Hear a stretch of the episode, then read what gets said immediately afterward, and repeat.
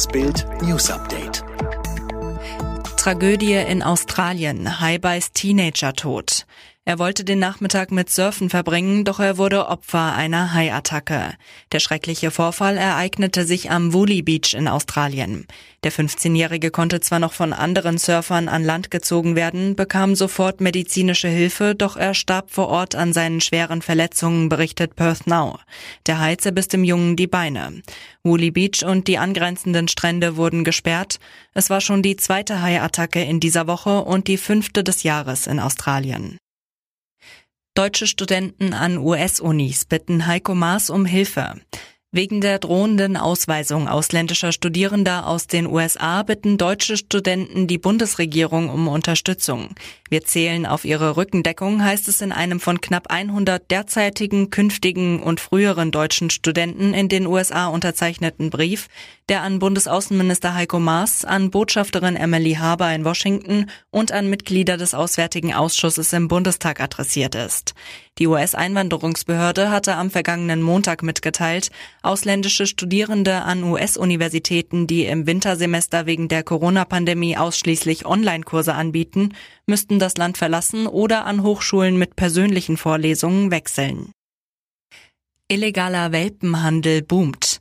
Die Corona-Krise hat den Markt total ins Chaos gestürzt. Die Nachfrage nach Hunden steigt und steigt trotz aller Warnungen. Die Preise steigen ebenfalls.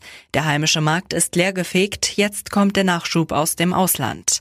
Birgit Thiesmann, Expertin für illegalen Welpenhandel von der Tierschutzstiftung Vier Pfoten, sagt, wir erleben gerade einen beispiellosen Boom an illegalen Welpentransporten nach Deutschland.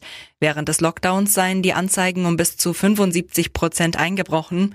Wir müssen befürchten, dass tausende Welpen buchstäblich in den Vermehrungsstationen elendig verändert sind, als die Grenzen geschlossen wurden, so Thiesmann. Drei junge Männer sterben bei Unfall im Taunus, Fahrer überlebte. Die Beifahrerseite ist von der Wucht des Aufpralls völlig zerstört, überall sind Trümmerteile verstreut, der schwarze Chevrolet ein einziges Wrack.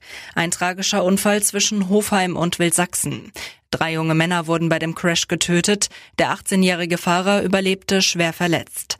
Am Freitagabend waren die vier jungen Männer mit ihrem Wagen auf der Landstraße in Richtung Hofheim unterwegs, als der Fahrer aus bislang ungeklärter Ursache in einer Kurve die Kontrolle über den vollbesetzten SUV verlor.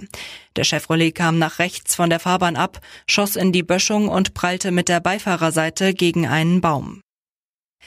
70 Hooligans in Belgrad festgenommen, Randalierer dringen in Parlament ein. In der dritten Nacht in Folge ist es in der serbischen Hauptstadt Belgrad zu Krawallen und einem Polizeieinsatz vor dem Parlament gekommen.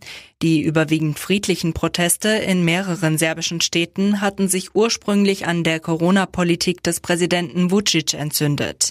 Er hatte ein Ausgehverbot fürs Wochenende angekündigt, musste später zurückrudern. Die Stimmung wird von Nacht zu Nacht aggressiver.